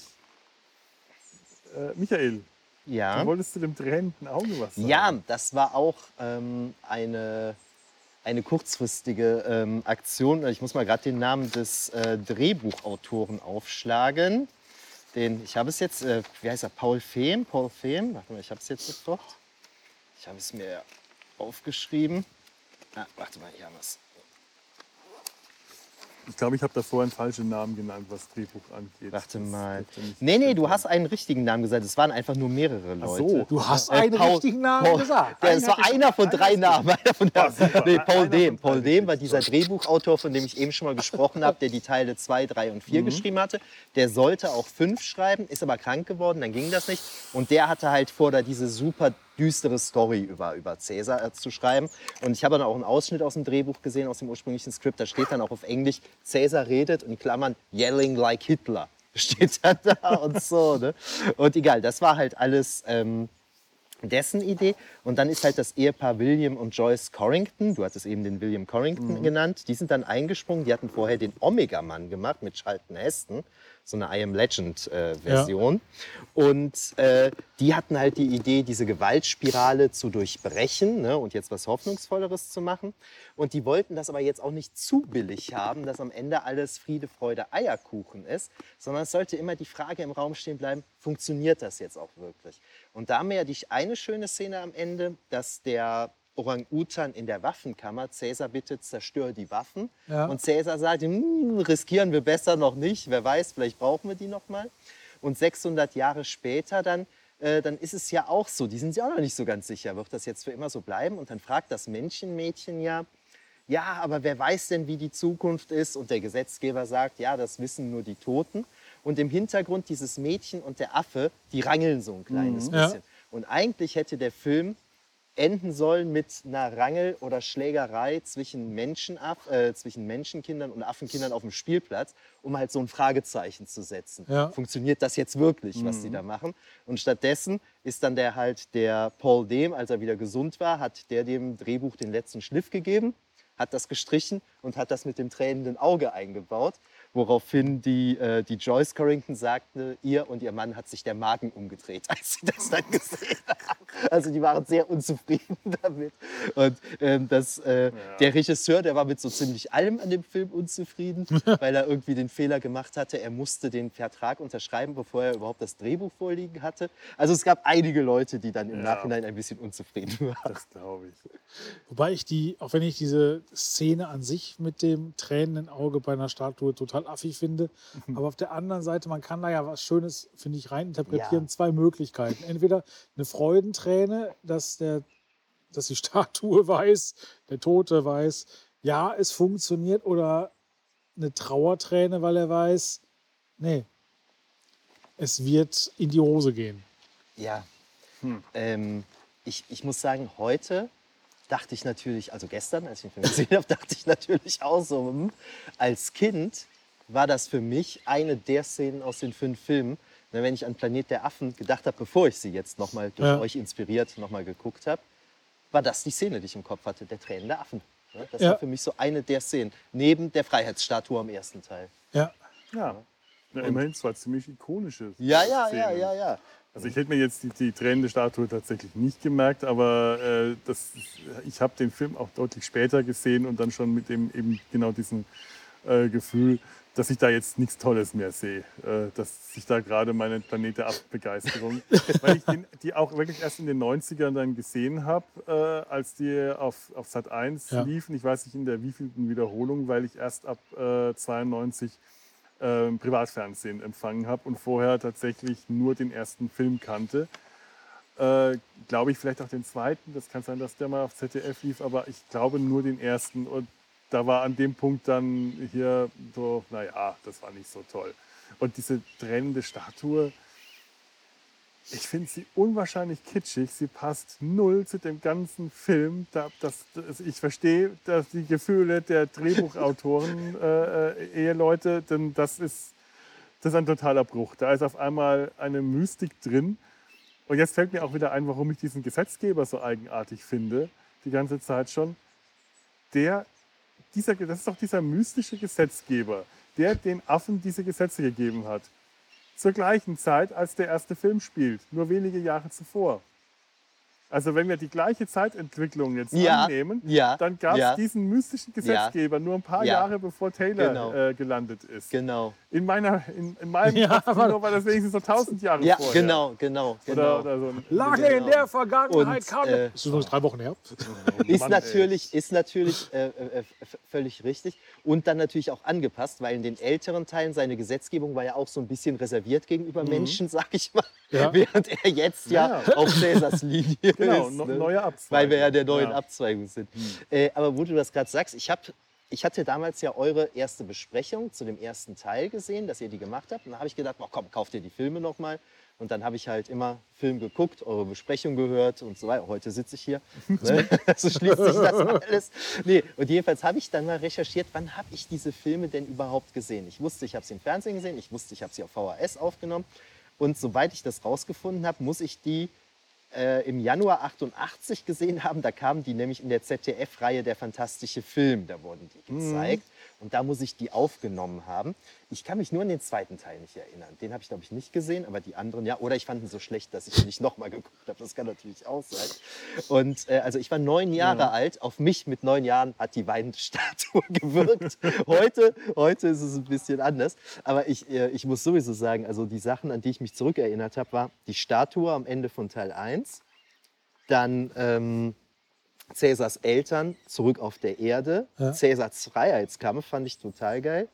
Und diese Statue, das war für mich so das, was Planet der Affen ausgemacht hat.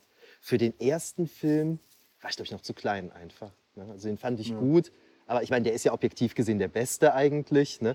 Das habe ich als Kind anders gesehen. Als Kind waren für mich die Cäsar-Filme besser.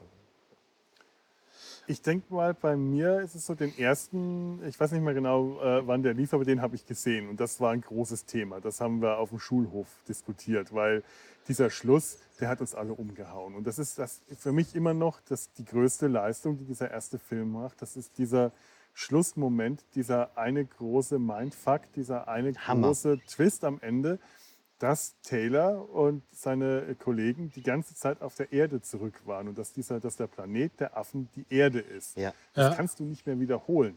Das geht einfach nicht Ja. mehr. Tim Burton hat jetzt in 2001 auch so einen anderen Twist, ans, äh, mit einem anderen Twist versucht, so dieses Gefühl herzubringen. Wir, wir, da ist irgendwas Seltsames passiert und wir wissen nicht was und oha, was ist da wohl passiert und auch so einen Twist reingebracht. Aber nach dem ersten Film waren die anderen alle einfach nur, die haben diese Geschichte weitererzählt und mit dem Bogen sie zurück und dann wieder, das sind einfach nur Fortsetzungen. Mhm. Dieses, diese, dieser erste Film ist für mich unerreicht. Und nachdem Ja, man den ja. gesehen hat, Ja. äh, sind die anderen einfach nur Science Fiction. Und das inklusive allem, was danach kam. Also einfach nur Science Fiction. Das gilt jetzt auch für die Reboot-Filme, die Mhm. ich zwar immer noch nicht gesehen habe. Aber ich hatte auch nie das Interesse, die zu sehen, weil ich dachte, ich, ich kenne das doch alles. Ich weiß Ja, doch. Äh, die fangen ja doch direkt damit an, dass der Planet der Affen die Erde ist. Das ist ja, das ist ja ein Prequel gewissermaßen. Was will ich denn im Prequel sehen? Jetzt, nachdem ich den fünften Film gesehen habe und denke mir, das sieht jetzt mehr aus wie, ein, wie eine Episode. Das wäre jetzt zum Beispiel eine schöne Episode aus der Fernsehserie, die dann noch kam. Wenn das eine Ep Episode gewesen wäre, oder eine Doppelepisode, dann wäre die richtig geil gewesen. Als Kinofilm, ja, unterhaltsam, ist gut, aber es fehlt irgendwie die wichtigen Teile. Der, also, das ist noch nicht mal die finale Episode, weil ich möchte eigentlich sehen, wie es weitergeht und dann noch was Großes erleben. Ich möchte sehen, was davor mit dem Atomkrieg war. Da ist irgendwie nichts. Und was mir in Erinnerung geblieben ist von den Filmen gerade noch, beim ersten die Statue, beim zweiten, den muss ich doch schon als Kind gesehen haben, weil das weiß ich auch noch, das waren die Mutanten, die ihre Gesichter abziehen, erinnern. die Atombombe anbeten. Das habe ich total heftig in Erinnerung Ja. gehabt. Beim dritten diese Shoppingtour von äh, Cornelius Mhm. und Sira, weil Mhm. das so viel Spaß gemacht hat, Mhm. hatte ich den als die Komödie in Erinnerung, Ja. eigenartigerweise, obwohl das nicht ist. Als den, den leicht lockeren, lustigen Film. Beim vierten hatte ich diese tolle Stadt, die mir gefallen hat, diese futuristische Betonstadt. Und vom fünften war nur halt dieser, äh, dieses Mad Max. Mad Max, Mad Max als B-Movie so Ja. ein bisschen. Ne? Das ist das, was ich tatsächlich davon so äh, in Erinnerung habe. Aber stell dir mal vor, du gehst ins Kino und guckst dir den fünften Teil an. Was erwartet dich denn da? Ja. Nix. Ne? Kein, keine, kein Science Fiction. Aber für zwei Wochen auf Platz 1 Für zwei der Platz äh, im eins, Box ja. Office. Jeder Tatsächlich. Planet der Affen war am Anfang äh, äh, Platz 1 im Box Office. Und auch dieser Film für zwei Wochen. meine auch da, das ist jetzt aus unserer Sicht, das ist jetzt 50 Jahre Das her. ist aus unserer Äh, Sicht, ja, ja. äh, Aus unserer Sicht ist das Witz. Ne? Aber Mhm. wenn ich mir das jetzt vorstelle, ich gehe ins Kino und sehe einfach nur ein Sommercamp mit Affen und Menschen, Mhm. äh, Rückblenden auf Filme, die ich äh, so, neulich schon mal gesehen habe und ein paar Schulbusse und kaputte Jeeps. und ich denke, pff, habe ich jetzt hier so viel Und Geld meinen bezahlt? alten Erdkunde. und meinen alten Erdkundelehrer. Das, war der, das ist der Gouverneur, der mich immer noch an meinen alten Erdkundelehrer. Ähm, die, die, die Macher, die sagten auch äh, im Zusatzmaterial der, der Blu-ray, dass halt für jeden Teil weniger Geld zur Verfügung stand. Und beim letzten Teil war es dann am schlimmsten. Und das hat man aber Die hatten halt einfach kein Geld mehr irgendwie. Das merkt man. Und die haben auch vorher schon alles Mögliche immer wieder verwendet. Ne, so, so die Rüstung, die der Affen, äh, der Gorilla-General im zweiten Teil trägt, das war aus einem Antikfilm mit Anthony Quinn, Barnaba, äh, Barabbas oder so. Ich Barabbas. glaub, ja, genau. Irgendwie, Doch, oder Barabbas, doch, doch. doch Barabbas. ja, Barabbas, der, der Typ, der freigelassen wurde statt Jesus. Genau, ja. statt, genau. Oder ähm, wenn der Gouverneur Cäsar kauft, da sitzt er in einem Stuhl, den haben sie aus Taylors Raumschiff aus Teil 1 genommen und so. Die haben wirklich alles wiederverwertet, irgendwie, weil sie keine Kohle hatte, schon bei den Teilen vorher. Aber beim letzten Teil war es am schlimmsten. Immer schön alles aufheben. Und Ja, man weiß nie, ja man weiß ja nie. Kann. Ist bei Star Trek ja auch so. Ne? Aber, Aber trotzdem, also der Anblick auf die verbotene Stadt ist immer wieder toll. Den, Ja. Da freue ich mich, habe ich mich jetzt auch gefreut. Ich habe mir das heute nochmal angeschaut, weil ich das so unglaublich geil finde. Aber es ist schon seltsam. Diese Stadt hat einen Eingang so in dieser verschmolzenen Schlacke und dahinter ist die Wüste, also eine richtige Dünenwüste und dann geht das durch einen anderen Tunnel nach unten. Also es ist schon, das Hobbitland. ja, das Hobbitland. Auenland, ja. Ich muss sagen, für das nicht mehr, nicht mehr vorhandene Budget, was man merkt, haben sie, finde ich, aus meiner Sicht einen schönen Film gemacht. Ja, Der aber ja, ja. auch irgendwie unsere kleine Farm hätte sein können. Ne? ja. Also es ist halt, Wow, jetzt weht der Wind. Oh mein Gott, Stuam. Ähm, die, die, ähm, die, die, die, die unterirdische Stadt, das war ja die, äh, die Kanalisation, nee, die, die Wasserkläranlage von Los Angeles war das, hat man da genommen irgendwie. Äh, aber äh, ja, das ist halt für das Budget, ne, ist das eigentlich ganz okay, was da rausgekommen ist. Ne? Ach so, aber Entschuldigung, das wollte ich gerade eigentlich sagen, dann hatte ich es vergessen. Ähm, die wussten ja schon, bevor sie den fünften Teil gemacht haben, dass es danach mit einer Serie weitergeht. Also sie hatten das wahrscheinlich schon so nicht abgeschrieben, ne, aber haben sich nicht mehr so richtig dolle Mühe gegeben. aber ich frage mich ja, wenn die für jeden Film immer weniger Kohle hatten, warum hat man das fünf Jahre in die Länge gezogen, um es zu Ende zu bringen? Warum macht man dann fünf Teile daraus, wie gesagt, mit einem immer schmaler werdenden Budget? Weil auch vor 50 Jahren, als die ging es doch immer nur darum, Geld zu generieren an der Kinokasse. Naja, die Sache mit den Fortsetzungen war noch nicht so alt. das war noch nicht. Der, der, als der zweite äh, äh, kam, gab es das Konzept Fortsetzungen, äh, Teil 2, noch überhaupt nicht. Und äh, es ist jedes Mal Geld damit verdient worden. Also jedes Mal, wenn der auf Platz 1 äh, im Boxoffice war, dann werden die sich bestätigt gefühlt. Dann, dann kann man den nächsten aber auch noch mal für kurze Zeit richtig Kohle machen. Und äh, die werden schon gemerkt haben, das wird immer kürzer gewesen sein, die Spanne, in der die Kinos, äh, äh, die, die Filme im Kino ganz oben liefen. Und dann haben sie halt gesagt, ja, beim nächsten Mal steckt man noch weniger Geld rein und dann rentiert es sich wieder. Weil die Leute sind reingegangen, die wollten das weitersehen, wie die Geschichte weitergeht. Und ich verstehe das auch, die Affen haben ihren Charme. das ist ja auch das, was mich tatsächlich an dieser ganzen äh, fünf Teile, an dieser ganzen Planete Affen äh, Geschichte am, optisch am allermeisten fasziniert, sind die Affen, die eigentlich nicht wirklich wie echte Affen aussehen, sondern halt wie Schauspieler in Masken, die weder vom Körperbau noch von der Körpersprache, das funktioniert bei manchen mehr, mal weniger, aber selbst wenn die dann versuchen so zu humpeln und zu gehen, Ja. wie äh, Orang-Utans oder so, wirkt das eigenartig. Und alle diese komischen Klamotten, die gleichen Farben, die tragen jetzt die Klamotten aus dem ersten Film. Wie, wieso, weiß man nicht. Die haben die Farben, okay, von vorher aus ihrer Sklavenzeit, aber sie haben jetzt auch wieder diese Klamotten, die sie in ein paar tausend Jahren auch tragen werden. Also die Mode ist irgendwie prädestiniert. Während es hat- die Menschen komplett grau bleiben. Genau. Die Menschen dürfen weiter individuelle Klamotten tragen, die kriegen einfach keine neuen. Und die Affen kriegen Uniformen. Äh, aber das hat mich fasziniert. Das wollte ich sehen. Und ich glaube, das war es auch, was die Leute sehen wollten, wenn Ja. die ins Kino sind. Die, die haben, waren von diesen, von diesen Affen, von diesen Affenmasken fasziniert. Egal wie gut oder schlecht die funktioniert haben. Und für damalige Verhältnisse haben die nicht so schlecht funktioniert. Die Ja. waren äh, vergleichsweise gut. Also das konnte man später besser, aber also äh, ich kann mir schon vorstellen, dass das die Leute gereizt hat und dass deswegen die Filme weitergemacht wurden. Als die Corringtons das Drehbuch übernommen hatten, da hatten die vorher nur einen Science-Fiction-Film gemacht, halt The Omega Man mit Charlton Heston. Und die hatten keine Ahnung, die hatten noch nie Planet der Affen gesehen. Und dann haben die sich in so einen Raum gesetzt und dann sind denen alle Teile, halt die, alle, alle bisherigen vier Teile gezeigt worden und so. Und dann haben die sich mit Fans unterhalten. Und dann haben die im Gespräch mit Fans kapiert, dass was die Leute interessiert, ist die Unschuld der Affen. Ja. Ne? Und das haben die dann gedanklich weiterentwickelt und deshalb auch eben so dieses, dieses paradiesische Szenario und so in diesem Teil.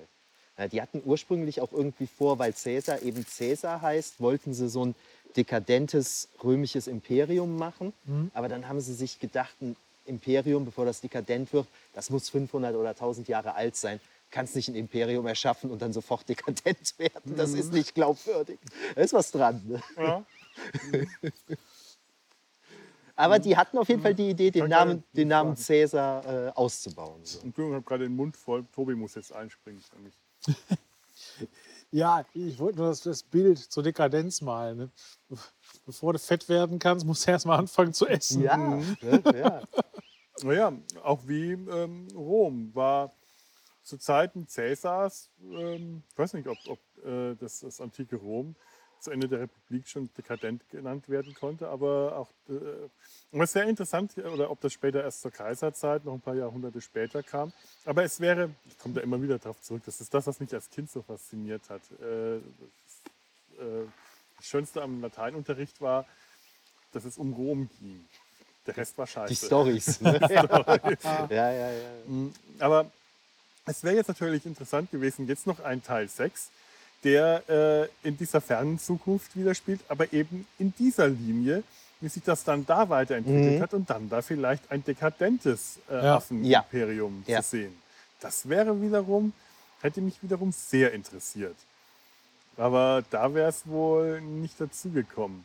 Nee. Was mich jetzt tatsächlich interessiert, ich hoffe, wir, ich kann euch dazu auch ein bisschen überreden. Das mache ich jetzt infamerweise hier vom. Vor Publikum, damit wir nicht Nein Das ist sagen aber auch schon spät hier. Wir müssen weg. Man, man findet im Internet, äh, ich glaube auf Dailymotion, ich weiß nicht, wie legal das ist, die Fernsehserie komplett, sogar auf Deutsch, weil die tatsächlich mal ähm, auf Sat 1 lief. Allerdings, glaube, zwei Jahre bevor ich Sat 1 bekommen hatte, deswegen habe ich die nie gesehen. Hab ich auch nie gesehen. Äh, komplett. Und da bin ich jetzt tatsächlich sehr gespannt. Das sind, ich glaube, 13, 14 Teile, äh, allerdings dreiviertel Stunde lang jeweils. Und ähm, auf YouTube findet man die ganze Zeichentrickserie. Auch, Ach. auch nur Ja. so äh, 12, 13 Folgen. Ich hätte wirklich Lust, die nicht zu überspringen. Das wäre irgendwie schade. Und selbst wenn wir die nur grob anreißen, zu sagen, wir schauen uns die ersten Folgen an und müssen nicht die ganze Serie besprechen. Ich bin da wirklich gerade sehr gespannt. Ich habe jetzt auch gerade wieder, wieder Lust auf diese alten Affenmasken. Die werden ja da alle wiederverwendet und auch Roddy McDowell spielt da Der spielt mit. ja auch wieder mit, habe ich Okay. auch gelesen. Und, Ne? und Mark Leonard spielt einen Gorilla. Spocks Vater spielt einen Gorilla in der Fernsehserie. Weißt du, hast du zufällig gerade im Kopf, wann man die Serie eigentlich gedreht hat oder wann die erschienen ist? Also es war ja wahrscheinlich auf jeden Fall noch 70er. Das habe ne? ich mir tatsächlich sogar noch notiert. Du dass, äh, der, der innere Monk in mir, der wollte das wissen, oder der innere. Sheldon Cooper, der, wer auch immer. Ähm, es denn hier? Ähm, Äh, 1974 kam die Fernsehserie. 74, so schnell dann, 73 mhm. der fünfte Film und 74 schon die Fernsehserie. Also man hat wirklich einfach äh, die Kuh gemolken Mhm. weiter. Denkt, Okay, das ist noch beliebt, wir hauen jetzt direkt eine Fernsehserie und die Zeichentrickserie kam 75. Mhm. Beides kein großer Erfolg, weswegen das alle, beides nach äh, relativ kurzer Laufzeit eingestampft wurde. Ich weiß also auch nicht, ob die zu Ende erzählt wurden. Aber da kam jetzt direkt noch was. Und nach 75 war bis 2001 erstmal nichts mehr. Und dann musste erstmal Tim Burton ran. Wann war Teil 4? Teil Du hast es 4, eben schon mal gesagt. Ich hab's 72. Ja, ähm, 72. 72. Das ist okay. wirklich äh, von Teil 2 bis äh, 5 kam jedes Jahr 70, 71, 72, 73 ein Film Ja, raus. Wahnsinn. Und der erste Teil war 86 und äh, andersrum 68, wieder mein Zahlendreher. Äh, da hat man dann ein bisschen gebraucht, um sich wohl. Und der von Tim Burton ist von Das 2001. ist auch schon wieder ewig her. Ja, Ne? lange, lange her, ja. Aber was für uns ja jetzt eigentlich spannend ist, ist, äh, wovon ich jetzt keine Ahnung habe, weil ich es noch nicht gelesen habe. Was erzählt die Serie? Ne? Wo setzt die an? So? Ich weiß es auch nicht. Also spoiler mich jetzt nicht, aber Ich, kann, ich weiß auch nur den Anfang Ja. und ähm, da kann ich jetzt gerade ein bisschen, ein bisschen Ja, erzähl mal, spoiler ja. ich jetzt schon. Ähm, es sind zwei Astronauten, die in der Zukunft auf der Erde landen. Sie wissen aber, dass es die Erde ist. Sie wissen direkt, wenn sie landen, dass es die Erde in, ich weiß nicht wie vielen tausend Jahren in der Zukunft ist und treffen dann da auf sprechende Affen und müssen sich das dann irgendwie erklären lassen, äh, warum, also eigentlich diese Verhältnisse äh, so sind wie im ersten Film. Nur, dass ich das, soweit ich das verstanden habe, dass diese Affen eben einer Entwicklungsstufe deutlich weiter sind in der technologischen und gesellschaftlichen Entwicklung. Die haben da, das ist also tatsächlich auch so ein bisschen mehr Science Fiction vom Setting und äh, den Props. hm, Okay. ja, spannend. Ja, kann man mal reingucken. Ja, würde ich auch sagen. Ja. Also wenn wir merken, das ist nichts, dann äh, ziehen wir nach ein, zwei Folgen die Reißleine und treffen uns dann wieder hier im Park im- am Rhein. Äh, wir schauen einfach mal. Also das würde mir, das würde mir jetzt gerade Spaß machen, weil ich jetzt nach dem ganzen Star Trek auch mal Lust habe wieder auf irgendwas anderes.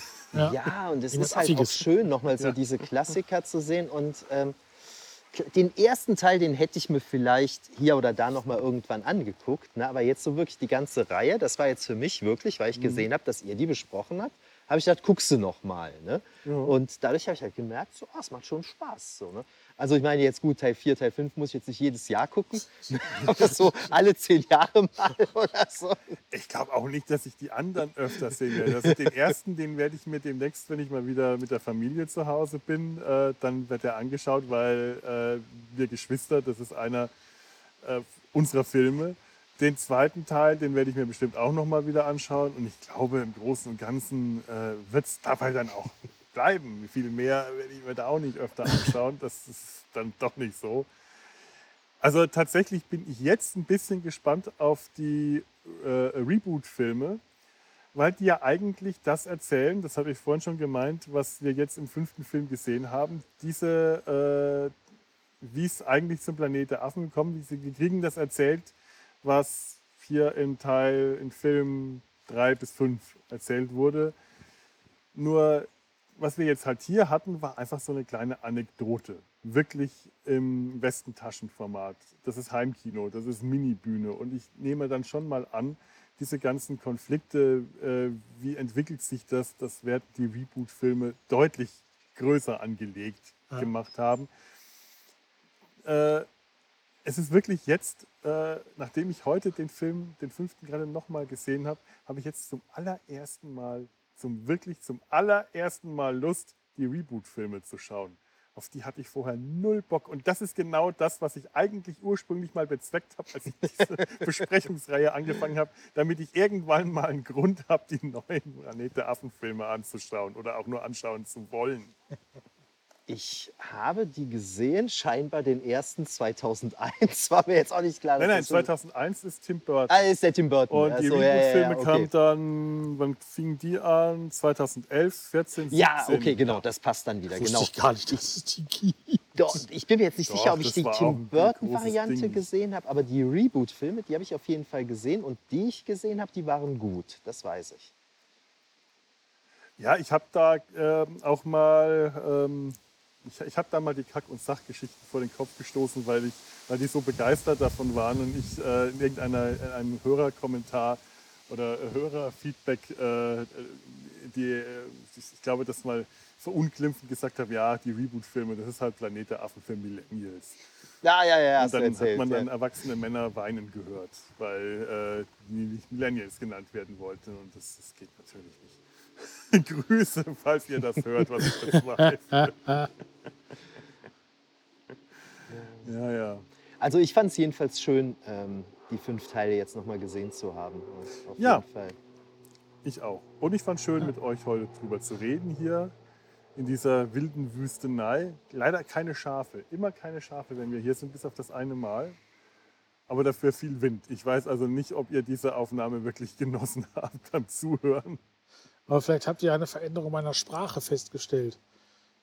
Meine Nase und meine sonstigen Atmungsorgane immer dichter. Ja, die, der, der Pollenflug, der äh, macht uns durchaus etwas zu schaffen. Das ist wohl Ja, wahr. ist schon heftig. Aber es ist, vor allen Dingen, wenn man so nach hier guckt, finde ich auch, es ist super schön hier. Ja, Ja, Ja, ja. super schön. Das tödlich, ist, aber schön. Es gibt schöne Ecken in Köln. Ja, man könnte sich jetzt hier noch so ein paar Baumhäuser vorstellen. Ja, es sind Ja. ja alte, knorrige Bäume. Ja. Da, da würden durchaus Affenbaumhäuser reinpassen. Ja. Man hat nur Angst, dass dann mein alter Erdkundelehrer mit seiner Mutantenarmee anrückt und alles niederbombt. Und bevor Was? das passiert, verabschieden wir uns von euch, liebe Zuhörer. Macht's gut. Ähm, lebt in Frieden mit allen Menschen, Affen und Tieren. Wir wissen ja nicht, ob Tiere überhaupt überlebt haben. Aber Bis auf die Eichhörnchen und sammelt immer genug Nüsse. Affen, Eichhörnchen, Pferde, Affen und Menschen. Die Und gibt's noch. Schulbus. Der Rest und Schulbusse. Das sind die einzigen überlebenden Spezies und hoffentlich Podcast-HörerInnen. Und von denen verabschieden wir uns. Macht's gut. Tschüss. Oder Riedel.